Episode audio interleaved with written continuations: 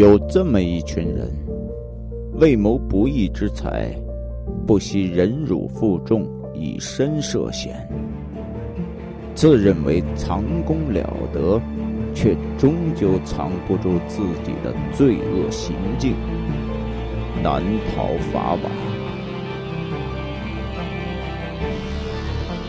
走私，作者刘建平，演播。孙一礼，第二集。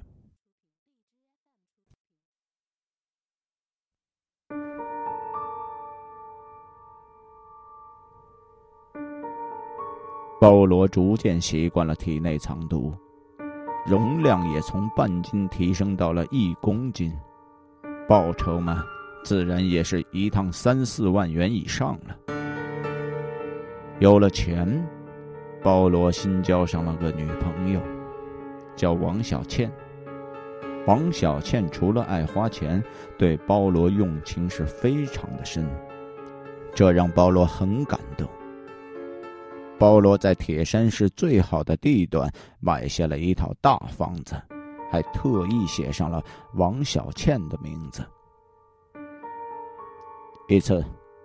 三哥主动请包罗到一家隐蔽的饭店吃饭，三哥再三的举杯，对包罗赞赏有加。包罗，我观察你一年有余，我发现你是一个非常非常有潜力的运货人。如果稍加训练，可以涉足更多的走私领域，挣更多的钱。不知道你愿意不愿意去参加一个国际组织的专业训练？如果愿意的话，我可以通过我的私人关系推荐你过去。包罗受宠若惊，他问道：“这是一个什么样的训练组织啊？”这个组织呢，黑白通吃，白道上挂牌叫东南亚国际运输中心，黑道上呢被叫做人体藏毒训练基地，总部呢就在泰国、缅甸、老挝边境的金三角地区。是国际上训练走私骡子的专门机构。经过这个机构的训练以后，会成为他们的成员，定期给你安排走私的任务，将客户需要的东西带到世界各地去。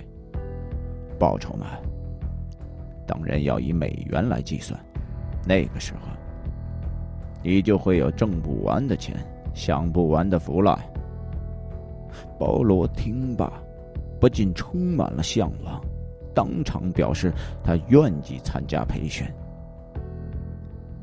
三哥站起身来，拍了拍保罗的肩膀，他说道：“嗯，按说呢，你作为我的得力干将，我放你走，我还真有些舍不得。但是，从别的方面来说，我不想，也不能耽误了你的大好前程啊。”保罗听得有些懵懂，三哥看着保罗意味深长的一笑，他没有再说下去。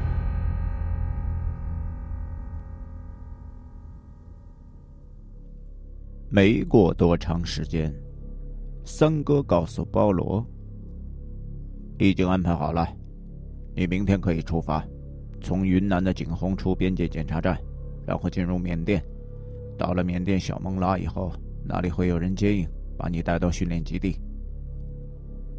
出发前，包罗对王小倩说，自己要去国外学习，半年以后回来，叮嘱王小倩看好家。小倩哭着送别了包罗。第二天，包罗一路辗转，不久就进入了缅甸境内。到了小孟拉，他在车上接到了陌生电话。哦，喂，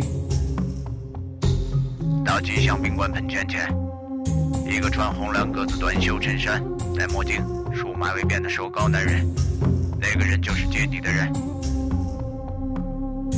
包罗找到了吉祥宾馆，小喷泉前果然站着一个符合特征的中年男子。包罗停车，摇下车窗，对男子大声招呼：“哎，你好。”那男子看了包罗一眼，没吭声，从车头前绕了过来，开门坐到了副驾驶上。包罗把头转过来。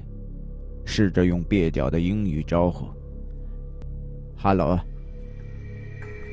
男子把墨镜摘下，露出了一双精明的小眼睛。他说道：“别整鸟语，我讲汉语。以后叫我马杆顺着这条路一直往前开，我先睡一觉。”说完，他把头往后一仰，不一会儿就打起了呼噜。鲍罗无奈，只好往前开车。往前只有这么一条山间公路，路边一会儿是大河，一会儿是森林，好像永远走不到尽头。马杆儿该醒的时候就醒过来，带着包罗找旅馆吃饭、睡觉，之后再赶路。他醒着的时候。也不与包罗多说半句话，就这样走了两天两夜，来到了一个与世隔绝的小镇上。马杆打起了精神，在车上指挥，转了几次弯，在一个大院子里停了车。马杆带着保罗下车。他一边往大楼里边走，一边说：“这里就是东南亚运输中心。我先带你去见一下关先生，之后就送你去训练中心。距离那里只剩半天的路程了。感情还没到目的地呀。”这包罗头有些大了，他只好先跟着马杆上楼。马杆在一扇门前敲了几下，推门进去。办公室布置豪华，一张宽大的办公桌后坐着一个花白头发的老头他戴着眼镜，正低头看着一份文件。马杆立正，敬了个军礼，铿锵的说道：“报告关先生，您找的人带来了。”关先生抬起了头，他摘下眼镜，盯着包罗看了好一会儿。他问道：“你是波尔基的曾孙，包运发的儿子包罗？”“啊，是。”“你父亲去世了，能把你请来也不算晚。你父亲跟你说过，你太爷爷以前是干什么的吗？”关先生的这几句话，让包罗感觉关先生跟自己的祖上似乎是有些关系，但不确定是恩是仇。于是他小心翼翼的回答：“哦，呃，我太爷爷年轻的时候，在前清户部的银库干过。民国以后，我太爷爷和我爷爷到铁山种地去了。”关先生坐着，他继续往下听。包罗却没了下文怎么没了？没跟你提过跟舒木路官家的关系？包罗没听过什么舒木路官家，但他知道博尔济、舒木路都是满族的姓名。清朝被推翻以后。不少满族人改了姓，包罗的太爷爷博尔济改姓包，舒木路改姓关。今天关先生提起这个茬儿，保罗明白关先生应该跟自己一样，都是满族人。但是自己跟书目录关家有什么关系？还的确没听父亲提起过。保罗摇了摇头：“啊，呃呃，我还真没听说过。”关先生脸上挤出了一丝笑容，他看向远处，说道：“的确不好说呀，不说就对了。”他转而又对着保罗说。不知道好，不知道好啊！欢迎你来到金三角。从今天开始，我要把你训练成为最优秀的走私专家。关先生转头对马杆说：“带保罗去训练中心吧，交给卡扎，盯住他，要特别的关注，强化训练，尽快出成效。”马杆再次敬礼，他答应了一声，带着保罗退了出去。下楼以后，马杆亲自开车，这次保罗坐到了副驾驶的位置上。保罗问：“麻杆，这关先生说的卡扎是谁呀？”等了许久，保罗以为不会得到回应了。却听到马杆回答说：“也是个中国人，他会亲自训练你的。”两个人出了小镇，往深山里开。大半天过后，来到了一处隐蔽的建筑跟前。门口站岗的，竟是身着迷彩荷枪实弹的士兵。站岗的士兵看到马杆递来的证件。挥手放行，马杆把车直接开到了室内的训练场，里边灯火通明。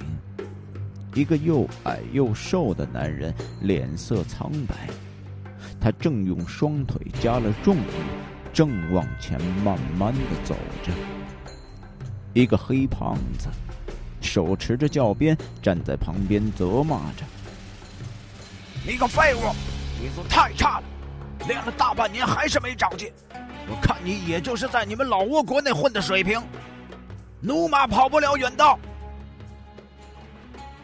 马杆远远的招呼着：“卡扎，你过来一下。”原来这个黑胖子就是卡扎，虽然是个外国人名，却是一副中国北方人的样子。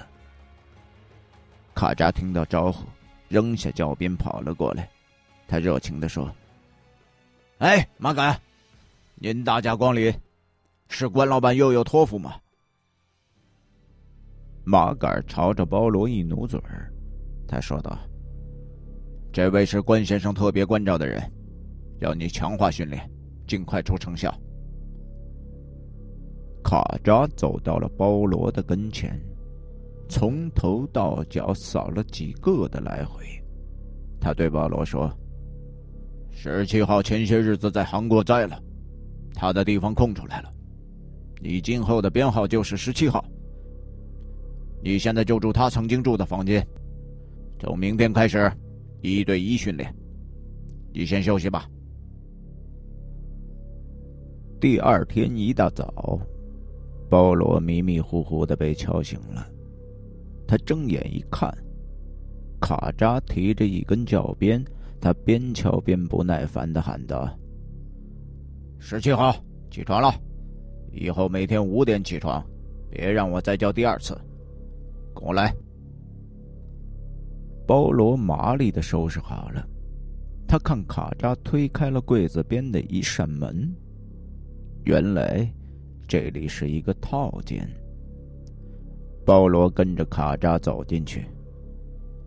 嚯，好敞亮的一间房啊！房间里摆着一排的椅子，椅子上放着大大小小的圆球，还有其他各式各样的器材。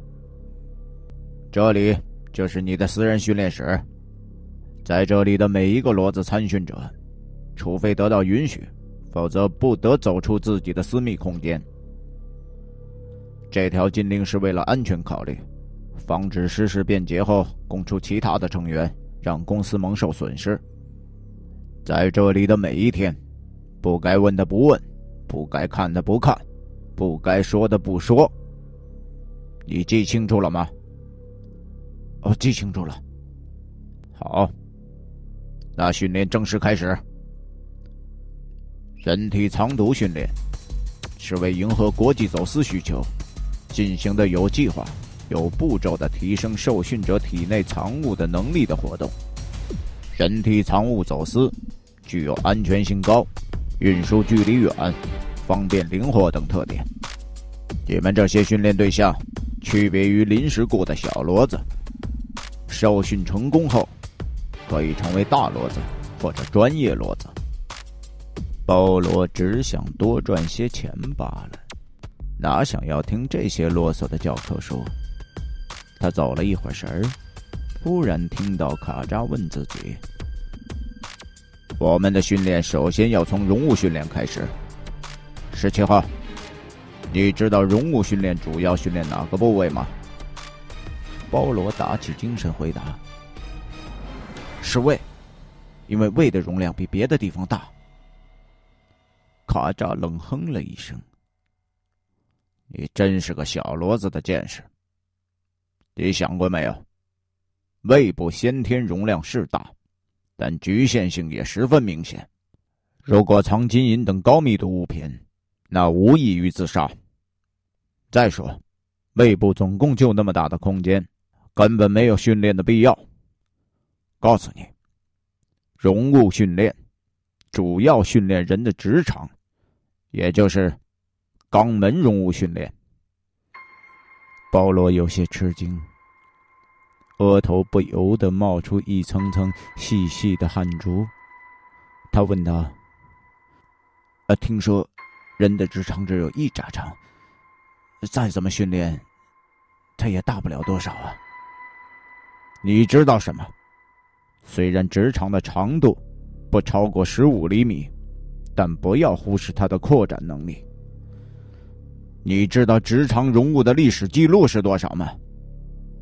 五升的容量，相当于一只小水桶。保罗听得直炸舌呀，他眼睛顺着脚边去看器材。卡扎一边走一边介绍：训练从鸡蛋开始，练完鸡蛋，换鸭蛋，然后再换鹅蛋。一直到拳头大小的铁球结束。那么今天就开始鸡蛋训练，在五天之内，必须要能够塞进十颗鸡蛋。包罗本以为训练的是胃部，而现在训练的竟然是脆弱的直肠。他心中不情愿，但骑虎难下。为难了一番，还是脱掉衣服，赤裸着身体，开始按照卡扎的要求训练。一晃，两个月过去了。经过一番撕心裂肺的痛苦，保罗已经度过了最艰难的容物训练关。他可以用肛门夹带拳头大小的十颗铁球。轻松的走上十公里，没有问题。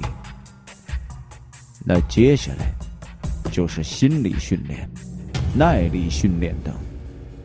这些训练相对要容易一些。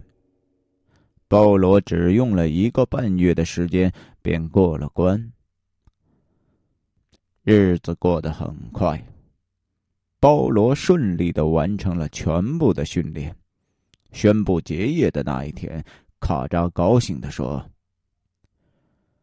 论训练大骡子，在这个训练基地里，没有一个教练比得上我。很长时间以来，我以为带徒弟已经到了顶峰，可是没想到，你不但超越了以前的师兄师姐，还刷新了容物的记录。我真是打心里为你高兴啊！”卡扎对保罗投入了感情，也肯回答保罗的一些问题。就这样，保罗零零碎碎的了解到，原来这个训练基地是国民党残余部队留驻金三角地区后，由关振国上将，也就是包罗见到的那个白发老头的父亲。带头成立的一家专门提供走私服务的公司，每天有成百上千的走私大骡子奔走在世界各地，将价值不菲、关系重大的小物件带到想要带到的地方，同时，大量的美元也打进了公司的账户。一天，卡扎突然对保罗说：“收拾收拾吧，马杆已经在接你的路上了。终于可以离开这里去挣大钱了。”包罗有了蓄势待发的感觉，他对卡扎深深的鞠了一躬，说道：“卡扎，谢谢你。”卡扎说。以后的路还要你自己走。你记住，世界范围内走私最难的在东亚，而东亚以中国走私最难。中国曾遭受鸦片战争之战，因此禁毒力度最大，安检工作最细，立法也是最严。如果可能，你最好避开去中国走私。有些东南亚国家走私还是相对宽松的。我们与那边的相关部门的关系也更容易建立起来。卡扎稍稍的停顿，他叹口气说：“唉，这终究是一条充满风险的路，不是长久之计。人体藏物对身体也不好。以后挣够了钱，找个机会及时洗手，回国好好做一个普通人。”保罗知道卡扎说的都是肺腑之言，不由得重重的点了点头。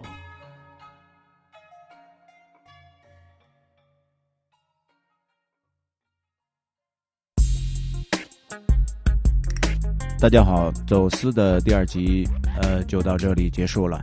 那么第三集再过几天我会更新出来。呃，在这里呢，想和支持。电波的所有的听众朋友们说，如果呃你有更好的这种故事题材，或者说你自己也非常善于写故事啊，那么都非常欢迎你和我来联系。那么你可以投稿到我的个人邮箱啊，六九一四五八零三八 qq 点 com 啊，六九一四五八零三八 qq 点 com 啊。如果我觉得这个故事呢确实够刺激啊。呃，做出来呢，能够给广大的听众们带来很好的听觉享受。那么，我一定会非常用心的把把你的作品，你推荐给我的作品，或者是你原创的作品，把它做出来。那好了，那这期节目就到这里，我们下期节目再见。